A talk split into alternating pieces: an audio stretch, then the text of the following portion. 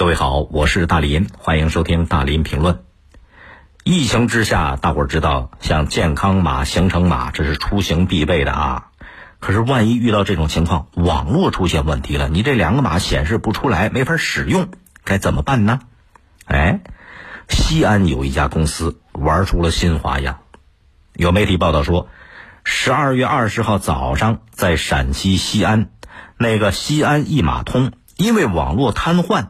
健康码不能正常显示了，结果一段视频就在网上走红了。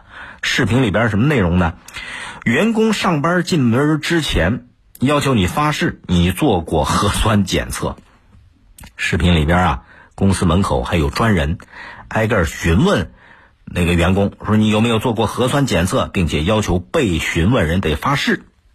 其中一个人说了。中国人不骗中国人，我绝对做过。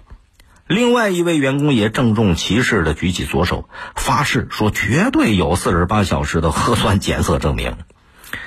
这个公司一位负责人表示，说是呃要求大伙儿在进门之前发个誓是开个玩笑，但是没想到这个玩笑大伙儿都挺配合，都在用自己的实际行动配合抗击疫情，自己呢也挺触动、挺感动的，同时。啊，公司里边也是严格落实了防疫要求，办公区域里边啊，多次一天这个多次消杀，听起来像个笑话啊！进门之前先发誓，网络显示不出来了，你得发誓能证明你可以进门。可是这不仅仅就是个笑话，一笑了之啊！为什么？疫情防控这是多严肃的事儿啊，容不得开玩笑。一个最值得关注的点在哪儿呢？就是在公司门口，员工发完誓之后，大伙儿都顺顺当当的进入了公司的办公场所了。这一点是最重要的。无论发誓的人说了“中国人不骗中国人”，还是说自己从来没去过外地，没有接触过什么什么样的人啊，绝对有四十八小时核酸检测证明。无论你嘴上说的多郑重，事实上，每一个发誓的人都没有足够的证据。来证明自己做过核酸检测。那在西安疫情防控的关键时刻，这些并没有足够证据来证明自己做了核酸检测证明的员工，就有存在隐患的可能啊！那存在隐患可能的一帮人走进办公场所，后果就很可怕。哪怕这个隐患就只是十万分之一。这也是很可怕的，所以疫情防控它不是开玩笑，绝对不是儿戏。怎么能说啊？你自己发个毒誓，那就就轻易可以相信可以过关了呢？至少说明什么？这家企业对于疫情防控的标准坚持的还不够。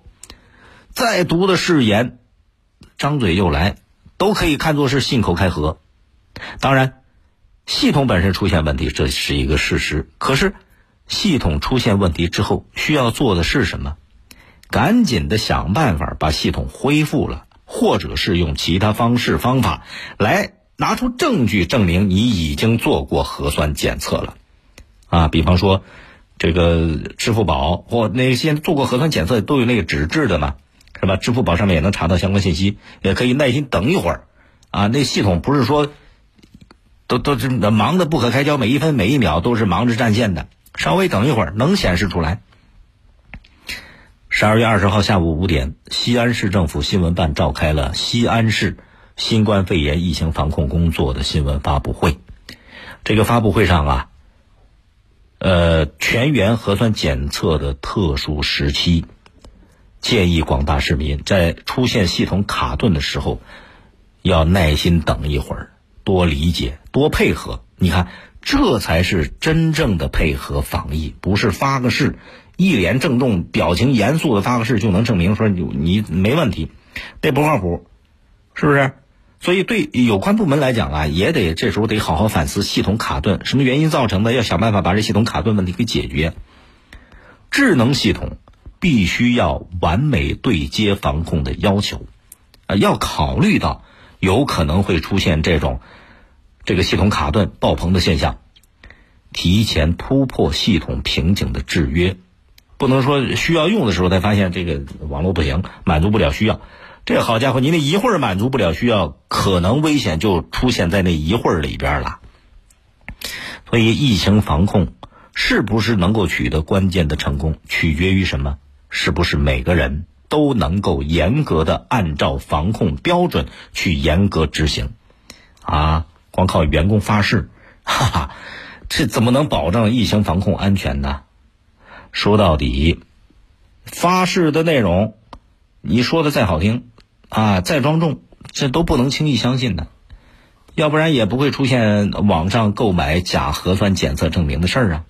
所以，听起来这是个笑话，还真不能把员工发誓只当成笑话看，用发誓来防控疫情，这简直开玩笑、玩游戏啊！这是。